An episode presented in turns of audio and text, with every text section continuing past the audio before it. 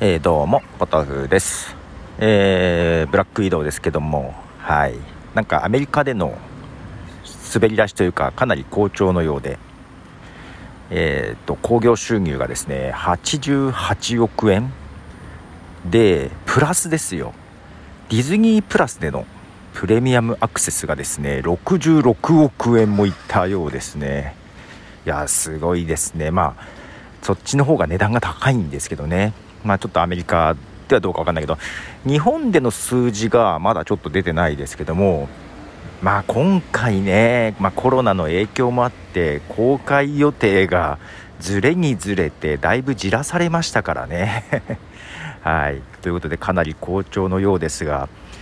そんな中日本って私はねあのイオンシネマにいつも行っているのであのイオンの株主優待があって安く見れるのでね、えー、全然知らなかったんですけどもなんか大手シネコン、えー、東宝松竹東映系のシネコンではやらないんですねブラックウィドウ。ボイコットだそうで。ね今回あのまああれはコロナの影響もあってだけど映画と同時にディズニープラスでの配信もするということで、まあ、その辺でねあのボイコットがあったんだけどでただそのディズニー側としてはディズニープラスの配信を1日遅らすという、ね、同時じゃないよってやったらしいんですけども、まあ、それでもボイコットということでそれで1日ずれてたんですね。本当は同時だったのが。でまあねそれでやらない映画館も日本では多いようですが、まあ、なので近くでやらないから遠いとこまで見に行ったっていう人もいるみたいで、まあ、それがちょっと日本での興行収入にどれだけ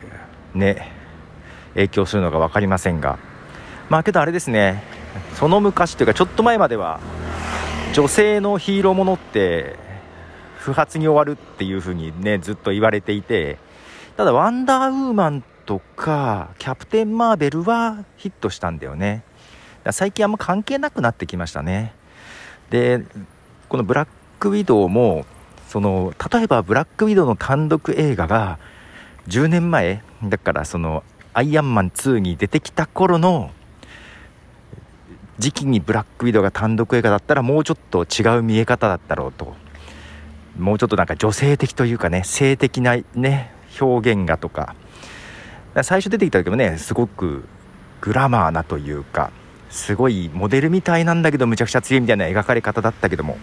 もう今違うからね。はいということで、えー、かなり成績らしいですよということでポトフでした。じゃあね。